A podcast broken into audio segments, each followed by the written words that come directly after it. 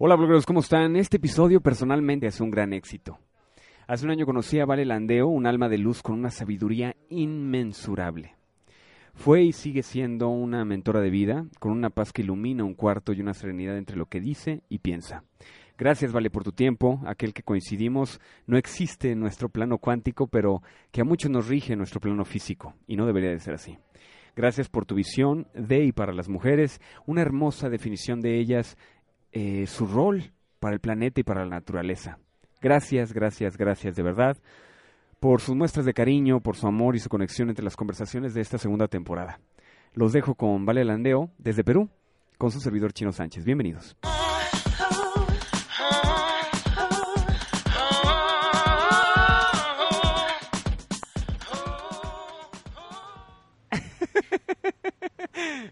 ¿Te das cuenta que fue casi hace un año?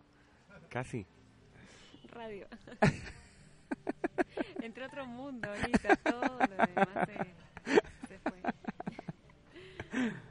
Perfecto. Casi, casi como ahí. Como mi novio. Bueno, ¿Ya tienes novio? Recién, recién nos conocemos. ¿En serio? No, no. Ah. No digo al, al- al- Como si mi nuevo novio. ¿La luna para ti qué es? La luna para mí es la menstruación. ¿Y cómo te pones cuando, cuando estás en esos días?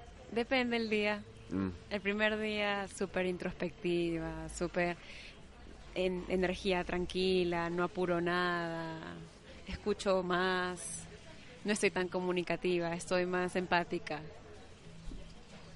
¿Siempre es así? No, hay otros días que estoy muy habladora, que no escucho tanto al otro, sino yo estoy más comunicando, proyectiva, hacia afuera, más sociable. Esta vez es más meditativa, más... Se escucha, se escucha en tu voz también. Como Sí. que hay más tranquilidad, más...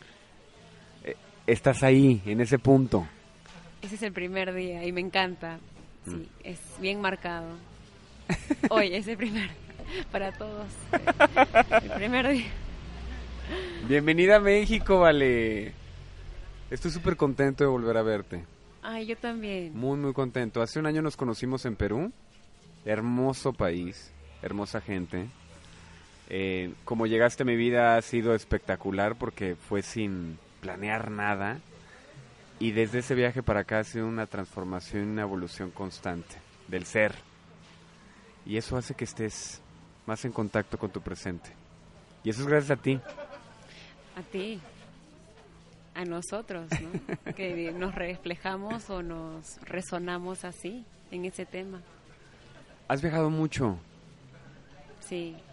¿Qué ha hecho que te estés moviendo tanto? ¿Crees que el ayudar a la gente es súper importante una vez que estás aquí como ser humano en planeta Tierra? Lo de viajar, mira, yo creo que no sé si fue algo astrológico o algo así del 2019, que sumando es número 3, que es un número de acción. Este año es de mucha acción. Bueno, parece que la vida me, me preparó para poder transmitir lo que estuve transmitiendo en Perú en otros países. No sé hasta cuánto duré, sin embargo se ha dado de forma muy fácil, de forma muy dada, muy guiada. muy- Fluido. muy fluido, muy accesible. Uno pensaría que es difícil viajar y hacer lo que ama, trabajar en eso. Sin embargo, es posible. No sé, no hay una fórmula, pero sí siento que es lo que toca hoy. Y en eso estoy. ¿Qué te ha traído a ti todos estos viajes?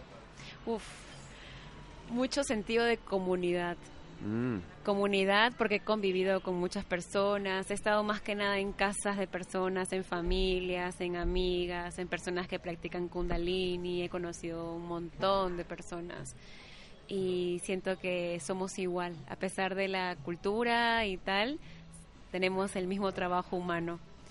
Y estar en comunidad es poder dialogar con el otro en convivencia, ponerte de acuerdo, dar, más que nada dar. Cuando tú ofreces algo, eso es comunidad.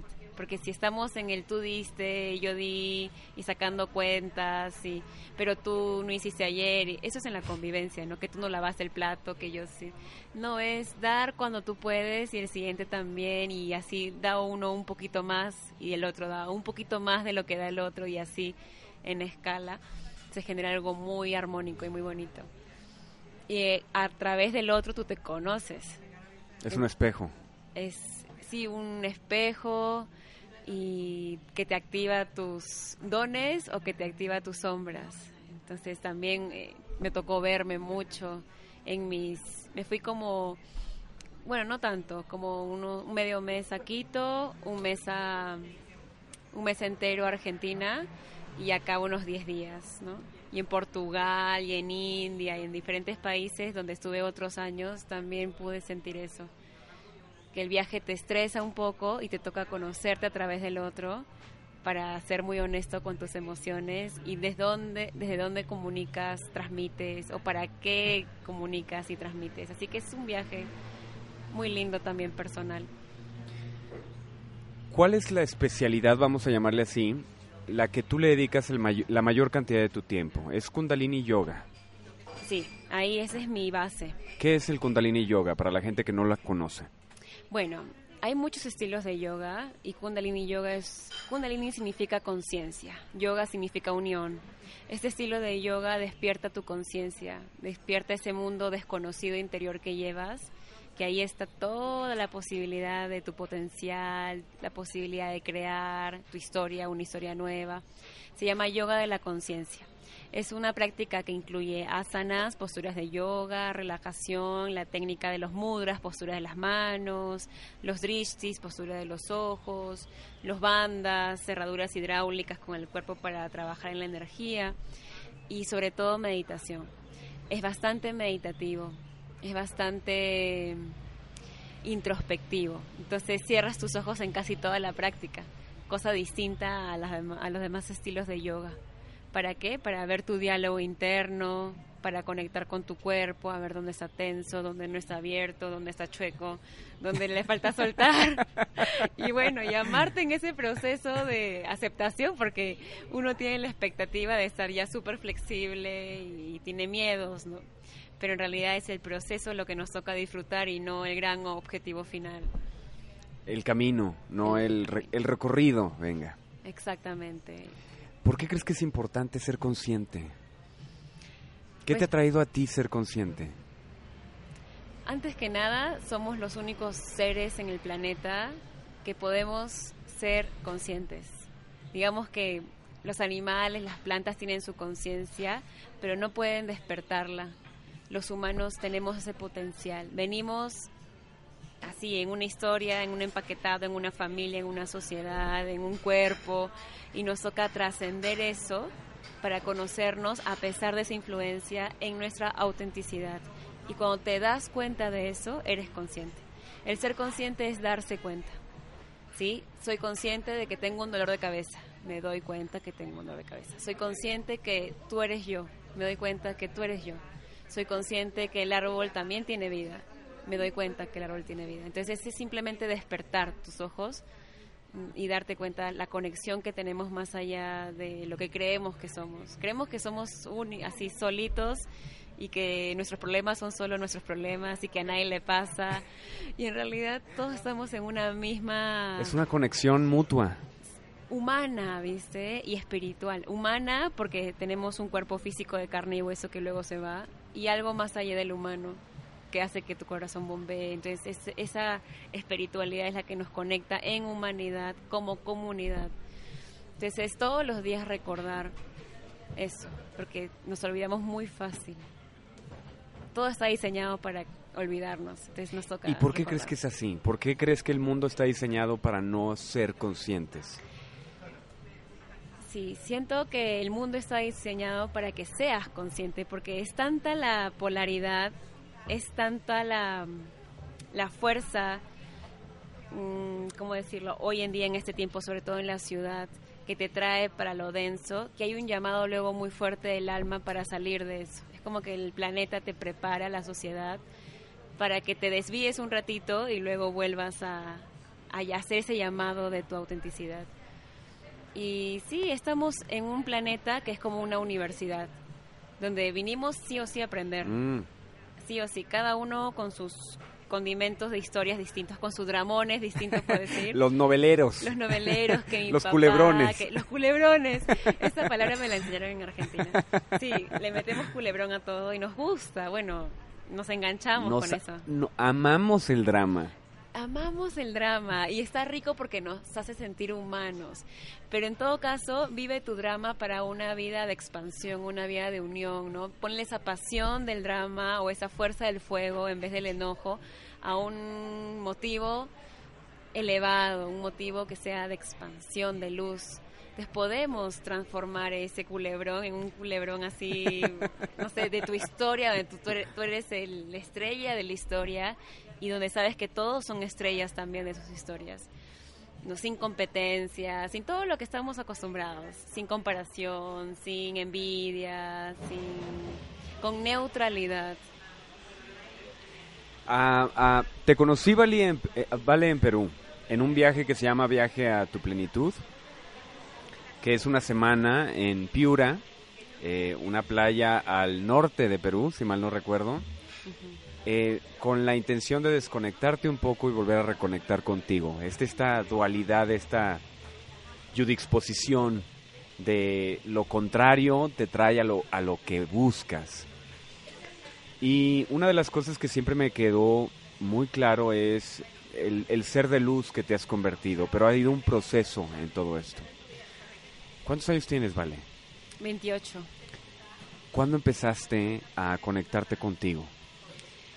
Mm, Empecé a los 16 conectando con la mente, en la mente positiva, eh, meditaciones de visualización para alcanzar lo que uno quiere en la nota de la escuela y tal. Y lo lograba, era muy poderosa la mente. Y en el, a los 18 años conocí Kundalini Yoga Mm. y ahí entendí que no todo era mente, que había algo más allá que no sabía qué era, que me permitía estar relajada, eh, más perceptiva, más positiva, y era esto espiritual. ¿no? Entonces, sí, ahí una vez que conocí Kundalini a los 18, no paré, eh, como, como me encantó y me, me reconocí en un estado que no me había reconocido, que era un estado de tranquilidad. Era algo que ya tenías, pero no lo habías reconocido en ti. Nunca lo había visto, siempre me identifiqué con mi yo estresada, con mi yo perfeccionista, con mi yo profesional y tantas cosas, ¿no? Exigencia, mucha exigencia conmigo, por ende exigencia con el otro, como juzgona, sí. Y de repente veo esto y era tan simple el dejar de vivir con todo eso que nadie me había enseñado, porque en nuestra cultura occidental no nos enseñan a ser agradecidos o contemplativos. Entonces dije, wow, así, wow, y de verdad que mi vida se transformó en un proceso de años. Hay gente que se transforma en meses, ¿sí? dan un salto cuántico. Mi transformación fue muy progresiva, pero muy estable, con profundas raíces en mis hábitos y aceptando que también soy súper humana y que van a haber nuevos retos que trabajar. Que no hay pulir. perfección, que es como perseguir el aire, que siempre hay que Totalmente. fluir. Sí, no hay perfección. Dentro de la imperfección ya está la perfección, ¿no? Esa es la cualidad humana. Si regresamos a los 16 años, ¿recuerdas algún momento que te hizo despertar? ¿Qué es lo que recuerdas de esa Vale de 16 años que hoy dices, híjole, gracias por esto? Me acuerdo sobre la mente que esté en- estuve en un estado alfa en donde pude recordar mis sueños, donde pude recordar la respuesta del examen cuando el profesor la dio. Es como pude descubrir mi mente tan amplia y vasta que me quedé fascinada, ¿no? Del poder de atracción. Ponía un carro ahí y ah, tenía el carro a, a los meses o no sé qué más. Estás, estabas fluyendo con eso, muy conectada con esa energía. Con eso, sí. Y eso fue como un momento, pero no tuve, a ver, como un momento clave de antes y después. ¿Algún suceso en tu vida? Creo que fue el asistir a eventos. Fui a un retiro de dos días, ya en el 2014, ¿no? Siempre tenía mi práctica y no sabía bien qué hacía. En el yoga te dan instrucciones, entonces tú solo sigues y sientes, pero no sabes bien para qué funciona la respiración, no te dan mucha teoría. Entonces, ya en el 2014 fui a un retiro de mujeres y ahí entendí que la mujer tiene muchas cualidades por traer vida. El hecho de traer vida nos da... Me amisté con mi luna, con mi ciclicidad. Antes yo renegaba mucho. Ahorita estaría hace unos años como, ay, me vino la, la luna, qué pereza, no, justo hoy que tengo... No. Y bueno, así que decidí... Eh, me di cuenta que a través de mi ciclicidad hay mucha fertilidad, mucha creación, mucho poder. Entonces dije, a raíz de ahí me reconocí en otra fase como mujer creadora, mujer divina, apreciándome porque tenemos las mujeres mucha autoestima baja y al tener autoestima baja somos muy inseguras y al ser inseguras culpamos mucho y las mujeres traemos a los hombres. Entonces también los hombres aprenden de estas mujeres. Entonces nos toca... ¡Qué fuerte! Claro, entonces no, no hay culpables, es un círculo, porque un hombre también puede transformar un círculo de violencia o de inseguridad, ¿no? Es un ciclo de atracción de las dos partes. Exacto, todos tenemos ahí un rol. Entonces en esta era, eh, reconocerme así y ver a la otra mujer así como un canal divino de vida es para mí un, fue una cosa muy hermosa. Y desde ahí sí siento una transformación de un antes y después desde ese retiro yo decidí formarme luego como instructora ya con una super gran maestra para saber bien, bien, bien qué hacía, qué eran todas las técnicas, sabiendo que lo estudiaba para enseñarlo. Y ahí a partir del 2015 hasta ahora, casi ninguna semana dejé de enseñar. Todos los días casi enseño clases. Y empecé en una fundación, Mujer de Luz, que era justamente conectar con esa mujer. Entonces uno piensa que por estar en una fundación ayudando a mujeres ayuda, pero en verdad era el trabajo era para ti. de ida y vuelta, ¿no? Luego me di cuenta. Entonces ahí darse cuenta mucho de cómo es el juego de la vida, que uno piensa que da, pero en realidad recibe mucho cuando uno da.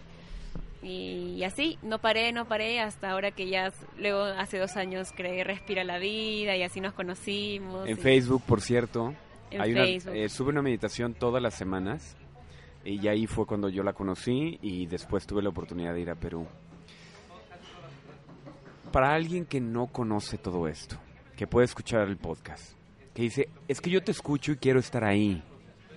Es un proceso que, como tú dices, a algunos le toma años, otros dan un salto cuántico en un mes y se convierten en este ser de luz. ¿Cuál sería el primer paso para empezar? El primer paso es reconocer que toca evolucionar, que toca sacar las alas, que toca darle color a tus a tus pétalos, ¿no? que vives en esta universidad mundial. Que estás en esta universidad mundial. Entonces el primer paso siento, no es una fórmula quizás, pero cada uno puede encontrar sus pasos.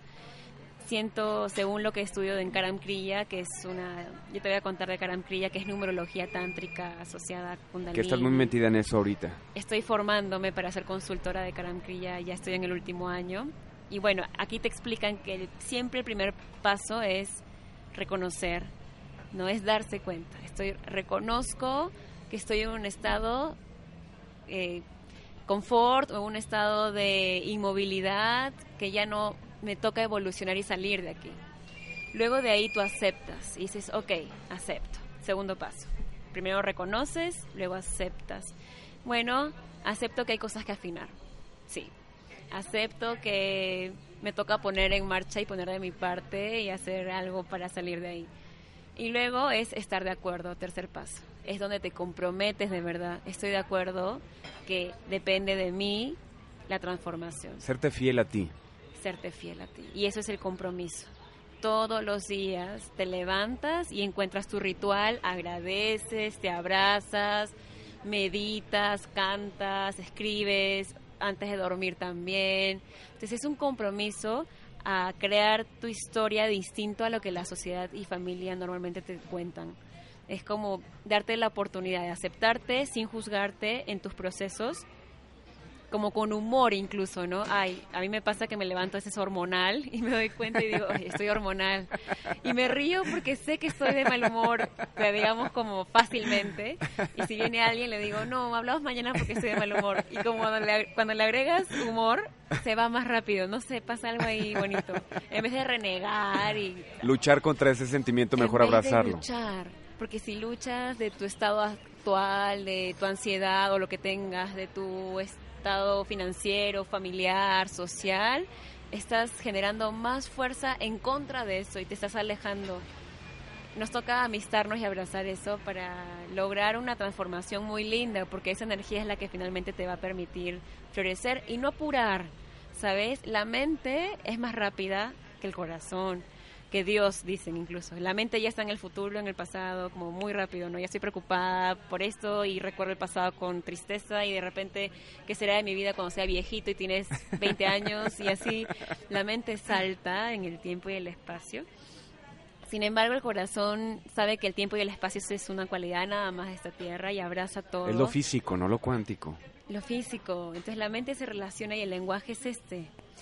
Sin embargo, cuando ya entrenas tu mente, ralentizas su frecuencia con mantras, con meditaciones y hablas en el lenguaje del corazón y ya no quieres apurar, uno, tu proceso, ni el proceso del vecino, ni de tu hijo, ni de tu esposo. O sea, ya no quieres apurar, digamos, de ninguna forma el proceso de nadie. Y en ese momento tú honras tu propio proceso sin querer apurarlo y sabes que va a llegar su momento.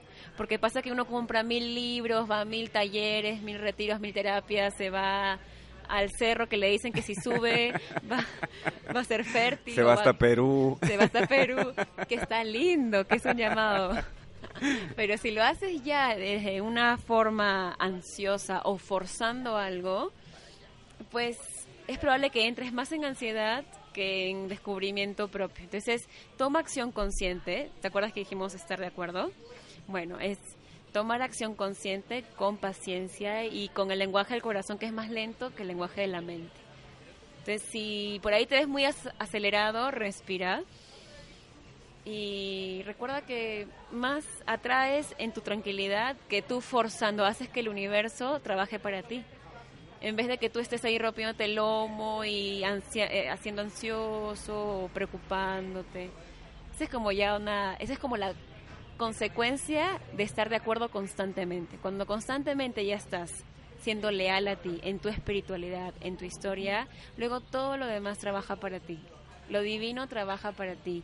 Es esa fuerza cósmica inexplicable que está aquí, te guste o no. Exactamente. Eso que tú, hace que tu corazón bombee está ahí, te acompaña, porque no eres tú el que está a cargo de tu corazón, es la energía, Dios, como desees llamarlo. Eso está a disposición de, de ti. Pero si tú estás estresado, otra vez volando en el tiempo y el espacio, eso no dispone de ti, porque tú no estás disponible.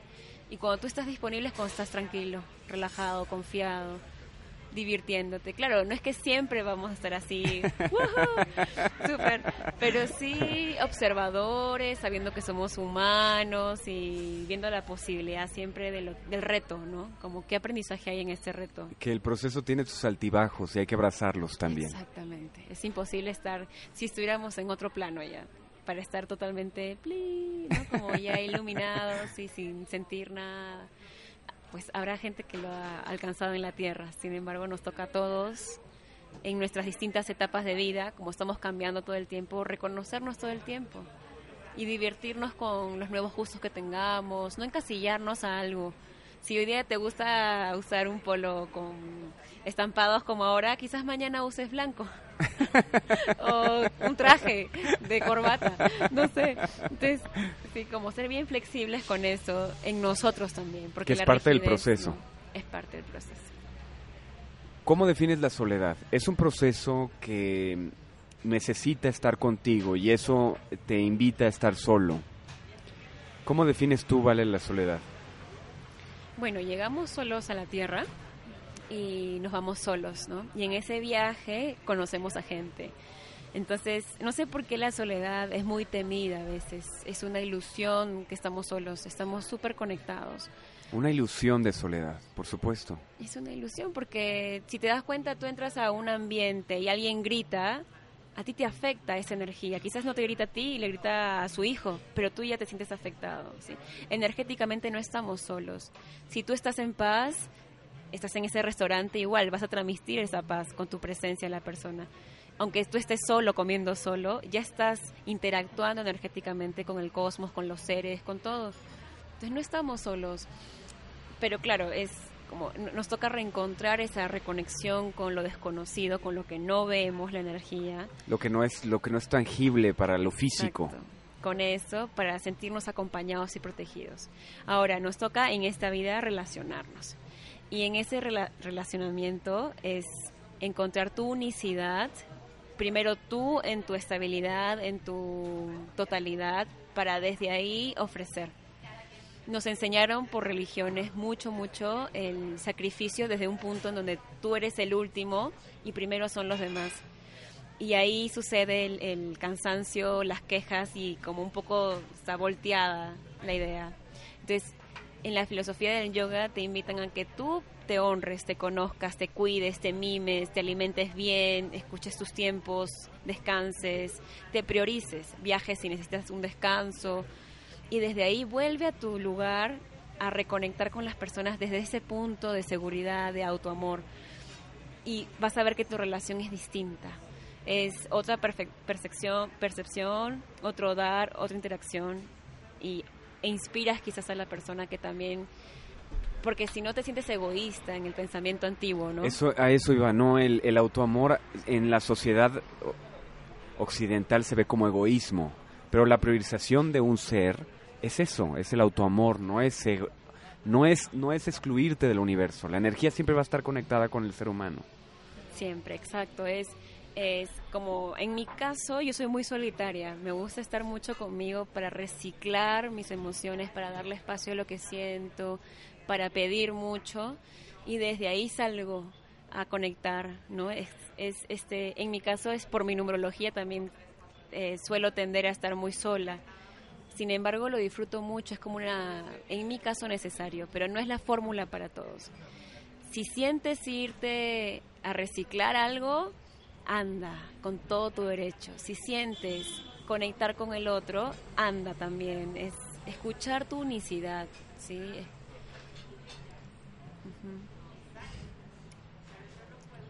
No hay forma en la que no pueda definir esta sensación, esta energía que estás sintiendo ahorita de tranquilidad y paz. Eso es algo que creo se comparte con la persona que tienes enfrente. ¿Tienes familia? Sí. ¿Cuántos hermanos tienes? Uno, un hermano. ¿Más grande o más chico que tú? Dos años más. ¿Cuál es la relación con él? ¿Cuál ha sido esta, esa transformación? Porque, como tú dices, yo hoy reconozco que sigo evolucionando, pero también convivo con mi familia. ¿Crees que escogiste a la familia que tienes o, fue al azar y al destino?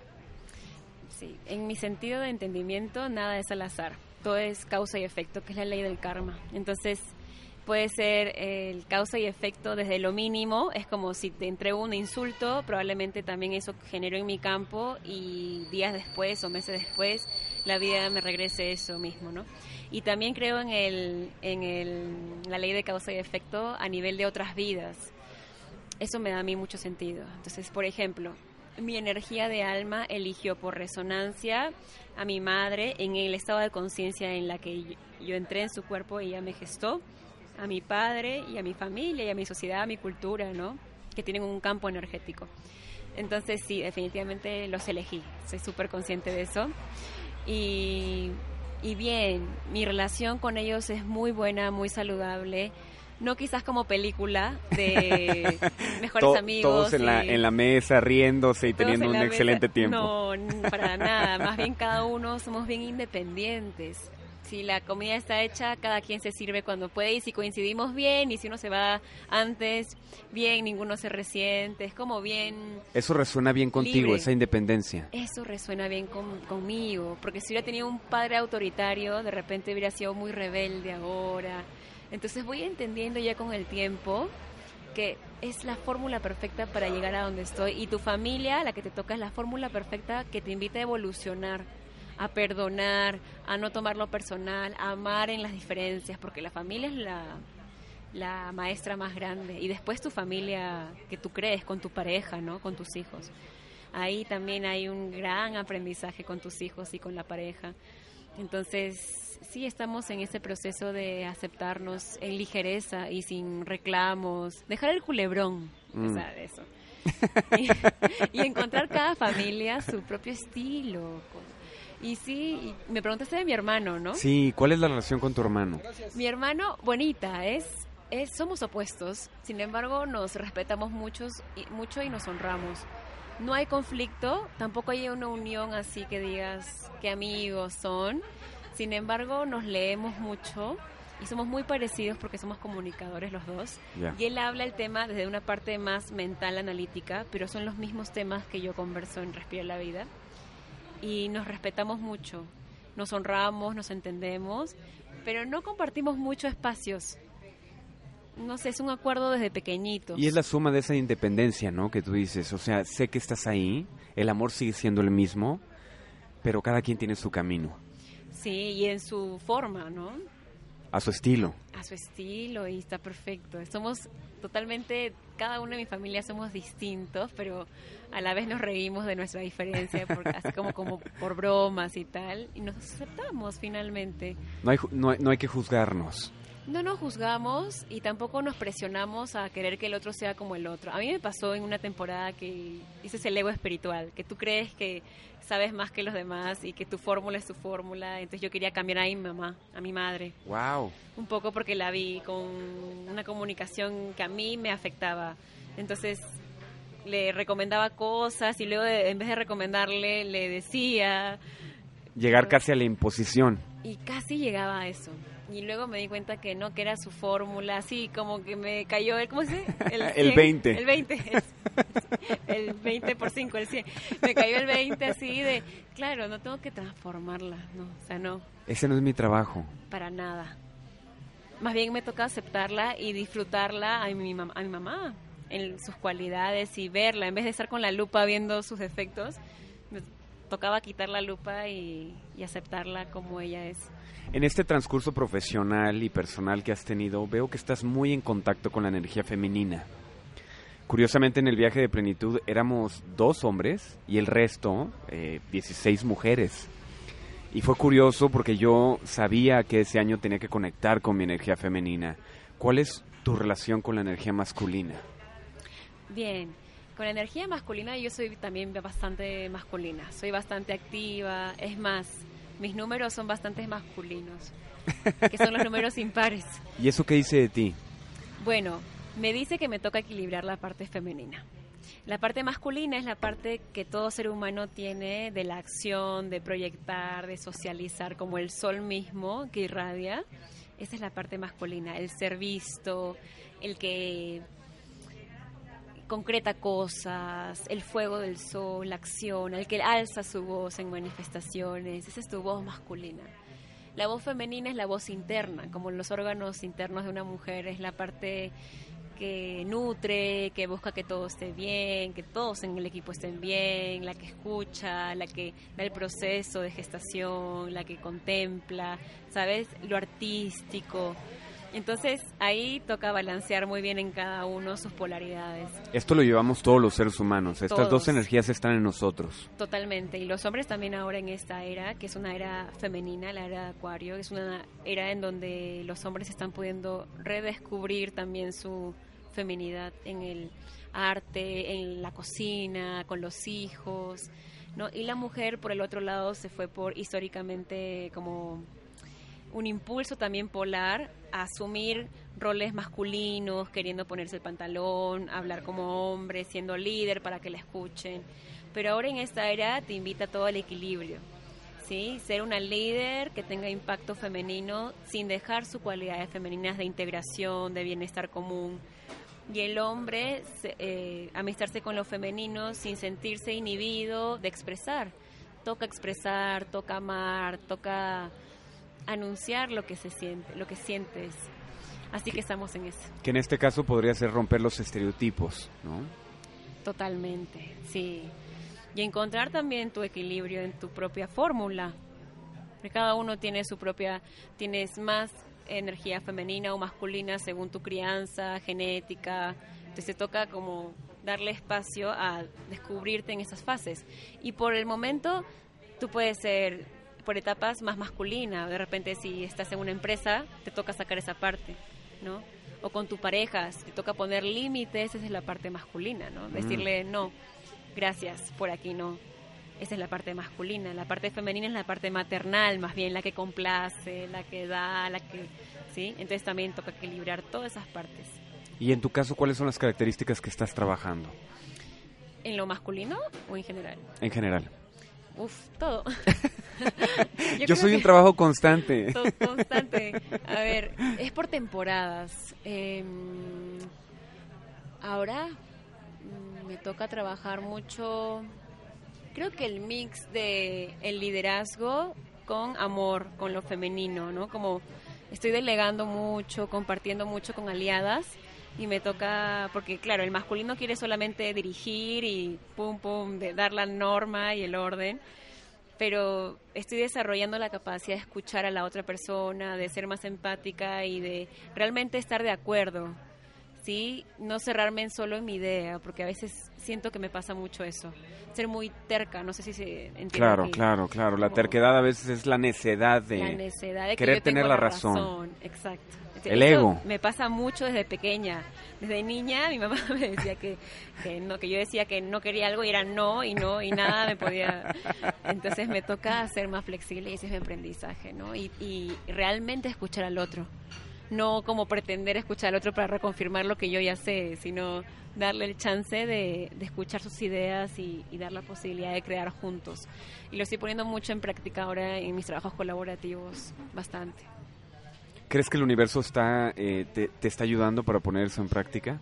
Uf, me siento reacompañada, re confiada en que si meto la pata un día, mañana la voy a sacar fácilmente y que la otra persona también va a meter su pata bien y el día siguiente la sacará y me siento súper guiada, eh, en confianza. ¿Quiénes son tus mentores, Vale? A esta, en, en esta altura de tu vida, con esta transformación y evolución, que has compartido. Yo soy uno de ellos a los que le has compartido tu sabiduría, tus errores, tus observaciones. Eh, ¿Cómo elegir a un mentor? ¿Qué es lo que, qué es lo que atrae a tu vida a alguien que te pueda sumar? Ahí hay un tema bastante personal que no está escrito en ningún lado. Siento que todos, si abres los ojos del corazón, todos pueden ser tu mentor todos siempre tienen algo ahí que quizás no es directo, pero si logras decodificarlo, tú puedes entender ese mensaje de esa interacción con esa persona. Siempre es lindo ir a referentes, ¿no? A maestros ya avanzados, en donde ya llevan años de aprendizajes y una vida realmente entregada y comprometida para inspirarte y para decir, wow, es posible, ¿no? Sin embargo, invito a todos a que podamos ver la maestría en todos y dejarnos mentorear por la vida, ¿no? Lo que sí es algo importantísimo es tu conexión con lo divino, porque si no ocurre la ilusión también de del fluir con la vida y aprender y dejarme ir, no es yo me entrego algo más allá de, de mí, entiendo que vine a entregar también algo como un instrumento, unas virtudes que son también más allá de mí y por ende entiendo también la interacción de la persona más allá de esa persona. Es como que lo despersonalizas y ahí encuentras la maestría en todo. Entonces, un mentor, por ejemplo, ahora mi maestro de Karan Kriya, Chief Charan, él para mí es un ejemplo. ¿sí? Lo, ¿Qué características ves en él que, que, que te hacen decir que es un ejemplo para ti? Mucho amor, mucho amor y firmeza, ¿no? Como tiene todo un movimiento grande, una escuela internacional y a pesar de eso es su entrega. Él está, tiene setenta y pico de años y está muy sentadito entregando talleres cinco días seguidos y no lo ves ni cansado ni renegando y si vas y le preguntas algo igual te da una mirada de amor, te da un, una palabra de aliento, te escucha, te contiene, ¿no? Entonces esa entrega que no está a mi nivel, porque ya es, me imagino, yo me canso mucho, me toca descansar para entregar un taller, contener. Eh, es también un espejo lindo de que es posible estar en gracia constante.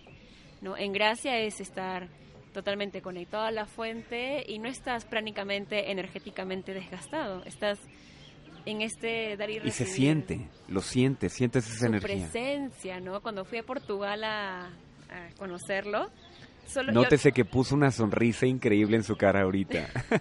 es que fue así. Llegué y le hablé todo apurada. Mi mente. Y él me habló tan tranquilo que me bajó la revolución automáticamente de mí. Me di cuenta en un instante que mi mente estaba acelerada y dije, wow, su presencia hizo que también yo entrara a su frecuencia, ¿no? Es tan fuerte su presencia que no es que él se, seguro también se moverá y tendrá sus retos, pero es tanto su trabajo y su entrega y su oración que irradia mucho a su alrededor, ¿no? Entonces, sí, es un gran mentor. Y la invitación que tú también comentas de darte esta intención de que todas las personas que conoces en tu vida siempre te pueden enseñar algo. Todas, hasta el, el que está al costado tuyo en el avión, si tose todo el tiempo, algo te está diciendo, se queja todo el tiempo, si te habla de, de posibilidad, ahí es como, mm, a ver vida, vamos a abrir los ojos del alma y conoce a la persona, ¿sí? Como conoce a través de la persona, qué vas sintiendo. Entonces se vuelve una aventura tu vida. Un aprendizaje constante. Sí, un capítulo nuevo a cada rato. Qué rico. Sí. La numerología, ¿estás muy metida ahorita en esto? Sí, bastante. ¿Qué representa para ti y cómo llegó eso a tu vida? También llegó de forma mágica. Em, estaba queriendo aprender de eso y solamente en Portugal se daba. Y finalmente una amiga que fue directora ejecutiva de Mujer de Luz en Ecuador, en Ecuador y yo fui en Perú, ahí nos conocimos, ella me invitó a ser parte de este grupo de estudio, que era una una cosa distinta. Somos de cinco países de Latinoamérica. Entonces, una va a Portugal, regresamos y nos enseñamos en un país cercano. Son nueve módulos, tres años.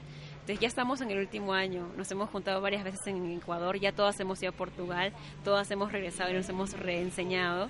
De todas va una a Portugal, trae ese aprendizaje y lo comparte en Ecuador con todas. Exactamente. Entonces, el compromiso de todas es escuchar los audios del maestro y cuando llega la persona que fue a enseñarnos, ya estamos preparadas, porque es como aprender chino, es aprender el lenguaje de los números. Es al principio re frustrante porque te cambia la estructura de comunicación, de verte y marca una transformación personal muy importante, porque para ser consultor te toca ordenar tus números, porque siempre están en desorden. Hay cuatro secuencias naturales y cuando estamos en un problema, normalmente desordenamos todo y en una conversación, o sea, la consultoría no es para yo leerte tus números, no, es para traer un problema, una problemática y darle un orden numérico, porque cada número tiene un tema, unas preguntas, y en una conversación donde traes la luz, donde ya tú sacas tu historia como consultor, tu análisis, dejas que la persona misma sea, suceden cosas mágicas. Y ya comencé a dar consultas en Lima y suceden cosas bien lindas. ¿Cuál es la conexión del ser humano con la numerología? Los números en realidad están ahí. No es que a veces uno piensa, ¿no? ¿Qué pueden hacer los números por mí? Es como, a ver, si el 5 es en realidad, ¿tú qué puedes hacer por ellos para conectar con su sabiduría? Todo es número, ¿no? Por ejemplo, en el crecimiento de una semilla, el 1 es la semilla, el 2 son ya las raíces, el 3 la forma, el tronco, y después las ramas, las flores. Entonces todo tiene en tu vida, luego te entrenan para ver todo con los números. Y un poco te alocas, pero... y, también entras como, ¿qué número era mesa? Ah, bueno, no, en las patas son cuatro, la mesa, la tabla es cinco. Y cinco era el puente, el lenguaje, bueno, así. Entonces un poco que, que toca estar practicándolo. Pero una vez que lo captas, aunque sea alguito, eh, ves todo distinto, hasta relacionarte con la otra persona, para hacer tus proyectos también lo ordenas. Sí, es bonito. Igual recién estoy empezando, ¿no? Es, hay gente que estudia esto 13 años, igual sigue yendo a los cursos y repite y repite. ¿De dónde vienen estas ganas de querer seguir aprendiendo? Cuando ya estás en este, en este balance y en este equilibrio constante de tu vida, ¿qué es lo que te dices a ti todos los días para decir, ah, vamos a seguir aprendiendo, vamos a seguir eh, conociendo este, esta curiosidad de niño chiquito, le llamamos aquí en México, de querer seguir aprendiendo más y aprendiendo más. Ahí hay dos cosas. La primera es que también suelo tener una tendencia a acumular, ¿no? Como me compro, ahora me compré 80 libros, porque en Perú no venden en español en la escuela, y dije, ¿qué hice? Fue un acto impulsivo. Dije, ¿por qué compré todo eso? Además, ni siquiera lo voy a leer en este año seguro, pero bueno, y me quedé pensando en eso. claro, es, es un anhelo de aprender. Y me doy cuenta, solté luego esa, ese pensamiento y dije, bueno, ya me los compré por algo, en algún momento los leeré. Y dije, sentí también, siento un llamado muy importante de actualizarme. Como estoy entregando enseñanzas, no es que porque seas un, entre comillas, maestro, dejas de aprender, por lo contrario, estás más Tienes esta obligación propia, ¿no? Una, como una responsabilidad de crecer con los que practican contigo, ¿no? Entonces, es un crecimiento junto y ves también a las personas que, estudian contigo cómo van evolucionando y es y por otros lados, por otros temas y vas interactuando. Entonces yo, por ejemplo, vine a hacer un curso de mente meditación y una alumna mía se fue a hacer constelaciones y otra a hacer su reiki o su tantra rojo y así y luego nos combinamos así esto tal entonces cada uno es como mira hay una naturalidad de expandirse la semilla, ¿te acuerdas que hablamos? Las raíces se expanden, los troncos se expanden. Entonces es una fuerza en nosotros, los pelos también crecen. es algo natural. Es algo natural. Eh, tu cara eh, con el tiempo cambia. Exacto. Entonces todo en, este, en esta 3D es para expandirnos. Y el conocimiento te ayuda a expandirte, pero si lo bajas a sabiduría. El conocimiento intelectual está bueno, pero si ya es mucho solo intelectual y no baja a nivel celular, termina siendo solo teoría y no lo aplicas a tu vida. Termina siendo mente nada más. Solo mente y que dice el maestro tal y la fórmula tal y te olvidas de tu individualidad y de tu fórmula única. Entonces, para siento que en mi proceso personal, como lo he descargado de forma celular, es a través de la meditación y del yoga he abierto mis canales, he estado disponible, he estado en un estado distinto de frecuencia energética para que eso que está ahí como conocimiento teórico, te hablo del perdón, la gratitud, la compasión, entre a, a, latir en... Se sienta. Y se siente en un reto. cuando suceda un reto con alguien, tú ya puedas estar menos reactivo y abrir la puerta del amor, y en ese espacio ya está en ti. A veces se olvida, te digo, a veces te va y ¿dónde estaba? Sale ahí el enojón, el niño llorón, el... el impaciente. el impaciente. Y bueno, no pasa nada. Otra vez respiras o cada uno abraza su árbol, hace su arte, su catarsis, su box, lo que uno sienta, ¿no? Nadar, bici. Y estás disponible para relacionarte distinto. Manejas tus emociones ya no estás como te dejas ir, ay, que hoy la luna, entonces estoy de mal humor y bueno, no me importa cómo... Voy a hacer un culibrón el día de hoy porque es mi drama y se acabó. Se acabó y ya, o yo nací así, soy así, nadie me cambia, ¿viste? Ese tipo de, decretos también te limitan mucho, entonces cada uno encuentra su fórmula cada día. Bien dicen que el, el, maestro aparece cuando el alumno está listo. Eh, ¿Cuándo estuviste lista? ¿Cuándo sientes que estuviste lista? ¿O es, un, eh, o es una evolución constante? Estás listo desde que llegaste a la Tierra, antes incluso, desde la panza. Porque si llegaste a la Tierra es porque dijiste estoy listo para venir a, este, ya, esta es escuela. Mi, es mi momento. Soy voluntario, levantaste la mano y dijiste estoy listo para aprender y ver lo que no quise aprender antes que puede ser para ti el tema de la pobreza, para ti el tema del desapego, cada uno con sus temas, ¿no? Entonces nos toca darnos cuenta que ya estamos listos, que tenemos todo esa, ese potencial adentro nuestro. Que ya las herramientas ya las tenemos, con, con nosotros. Totalmente. Simplemente respirar profundo y hace que algo en ti cambie. O descansar más, o contemplar, o comer alimentos distintos. Como nos toca recordar. Eso que ya sabemos. Eso que ya sabemos y que llevamos. O sea, no hace falta mucho que alguien afuera te sane, puede ayudar. Tú vas a tu terapia, te ayudas, ¿sí? Yo también he ido a terapias y te soporta, pero la real transformación es cuando tú estás ahí dispuesto, de acuerdo, ¿sí? Aceptaste, primero reconociste. Entonces ahí es donde tú te empoderas de tu historia y ya no dependes de alguien más para tu felicidad. Dentro de tu vida, el amor, ¿cómo está? Cómo se presenta. La reconstrucción siempre es propia, no solamente en relaciones, el amor, la, la, vida misma, cómo se presenta en la, en la vida de Vale. El amor es mi lenguaje. Y cuando me olvido, de alguna forma el amor toca mi timbre así. ¡Qué dice, "No te bonito! olvides". Sí. Es, encontré que era un lenguaje que es el en el cual uno se siente a gusto, ¿no? Al menos a mí me pasó así. Es un lenguaje en donde no hay pierde, en donde sí o sí construyes. Es el amor es la fuerza de todo. Justo ayer me preguntaban, ¿cuál es su religión? El amor. Ese es el único, es la fuerza más grande. es la fuerza más grande que se manifiesta en distintas formas, en distintos maestros, en distintas en seres, Relaciones. seres, todo. Entonces, el amor está presente. El hecho que tú estés acá vivo es un acto de amor, porque eres creación y la creación es eso.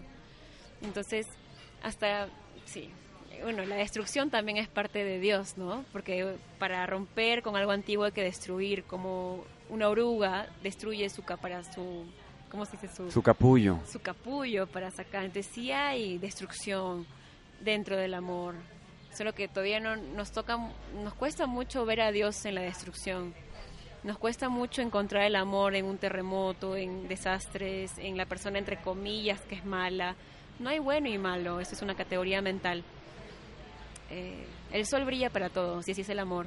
El sol no brilla solo para los buenos o los malos, no es como es más allá de la categoría mental. Y el amor es el lenguaje que nos toca aprender o recordar. ¿Conoces tú para qué? ¿Mi para qué personal? No. no, la verdad que mm, solo sé que... nada Has sé. tocado muchas almas, vale. Incluyendo la mía. No sé qué es tanto, mucho, poco, nada. Es toda una ilusión, ¿viste? La categoría numérica es, bueno, es como de la mente que quiere medir todo. Pero sí sé que Forzar viene ese resultado, ¿no? En, lo en el mundo físico. Exacto. Solo sé que, nada, solo vine a descubrir la vida otra vez. A descubrir esto que se nos dio dado, porque me costó mucho. Yo era muy insegura conmigo, muy enfocada al otro, el qué dirán y culpa, manejaba mucha culpa. Entonces estoy muy contenta de poder recordar otra vez esto, este derecho de ser feliz más allá de todo eso. Entonces creo que vine a recordar nada más. ¿Para qué? Para ser feliz. Y si de alguna forma esto impacta a otros, es porque los demás también están recordando eso, ¿no? Es como, esa es la era de Acuario, en donde no hay territorio. No es que porque yo creo respira la vida, quiero que me pongan mis créditos. O sea, sí, quizás sí. A ver, ahí es un tema. Es ese balance. es Tiene que haber un equilibrio, siempre. a veces me voy al otro balance pensando que no estamos en la Tierra, pero sí tienes razón. Estamos en una 3D en donde tu nombre vibra, en donde también dejaste una resonancia. Estoy justo en ese aprendizaje de encontrar el equilibrio, porque también un poco rebelde me pongo como que ya sí, eh, toma todo lo que quieras y total es el universo y haz lo que quieras. Y en el fondo también eso es un desmerecimiento y tal. Pero bueno, estoy aprendiendo a darle ese equilibrio. Gracias por esta plática. Es hermoso volver a conectar contigo. Que lo hagas en mi país. Todavía es mucho mejor. Es maravilloso. Saber que estás aquí eh, compartiendo un poco de tu sabiduría y de tu luz es súper importante. Yo les recomiendo, para todos los que nos escuchan, todo llega a su tiempo. Todo. El forzar alguna transformación es regresar a esas raíces de eso que crees que estás trabajando y decir, ay, aquí hay algo todavía que, que tengo que seguir trabajando en esta evolución constante. Y gracias por tu tiempo. Estamos en un mundo físico y el tiempo hoy nos dice eh, que hay que seguir, hay que continuar. que confiar. Además, el, somos más allá del tiempo en realidad. ¿No, ¿No te diste cuenta que a veces el tiempo se dilata o se hace más chico? Es como una ilusión realmente. Es una ilusión. Ujú. Nos toca confiar y bueno, ah, sí, sí. y hablaste de México, amo México, de verdad que es un país ejemplar en su amabilidad. No sé, es la tercera vez que vengo y son muy amables, hay mucha conciencia de comunidad.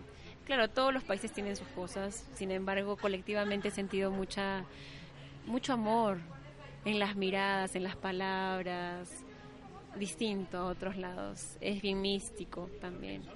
Me encanta, volvería a México siempre y, y en estos 10 días me le he pasado diciendo amo México, amo México, amo México, amo México, todo el tiempo, todo el tiempo, así que realmente amo México. Pues alguien, co- alguien mexicano como yo te dice, aquí tienes tu casa siempre. ¿eh? Claro, ¿ves? México está para ti. ¿Ya ves? ¿Ves lo que te digo? ¿Ya ves? Eso mismo. Y tengo que sumar, ¿eh? Dentro de este choque cultural que se da cuando conoces otras fronteras más allá de tu país, hay muchas similitudes con Perú. Uf, muchas. Muchas, sí. La conexión que tienen con su Pachamama es algo que un mexicano debe de aprender. Tienen esta, esta vibra distinta, no la puedo explicar, la tienes que vivir. Y es algo bien bonito poder, eh, en esta vida terrenal, haber tenido la oportunidad de conocer algo así. Porque te das cuenta que hay, gen- hay gente más allá de tus fronteras que quiere estar conectada igual que tú a la naturaleza y aprender de ella. Sí. Tu. Facebook, Instagram ahora. Instagram, está de moda. Está de moda. Bueno, toca empezar de nuevo. Evolucionar, claro. Totalmente. Eh, en ambos casos es Respira la Vida 108. Tanto en Instagram como en Facebook, todo junto. Respira la Vida 108.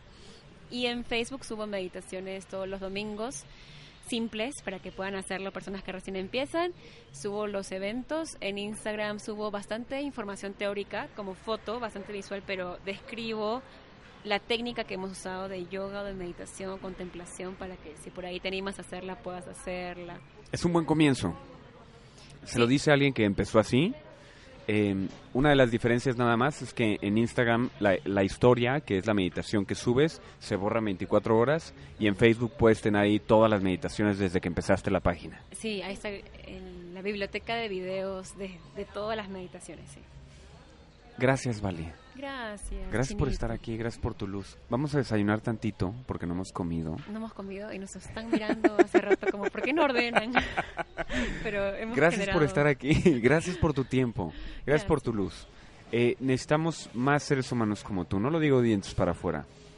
Seres humanos que inviten a esta conciencia. Una invitación no es eh, más que eso. Exacto, que cada ser humano invite su conciencia para que se exprese su conciencia, ¿no?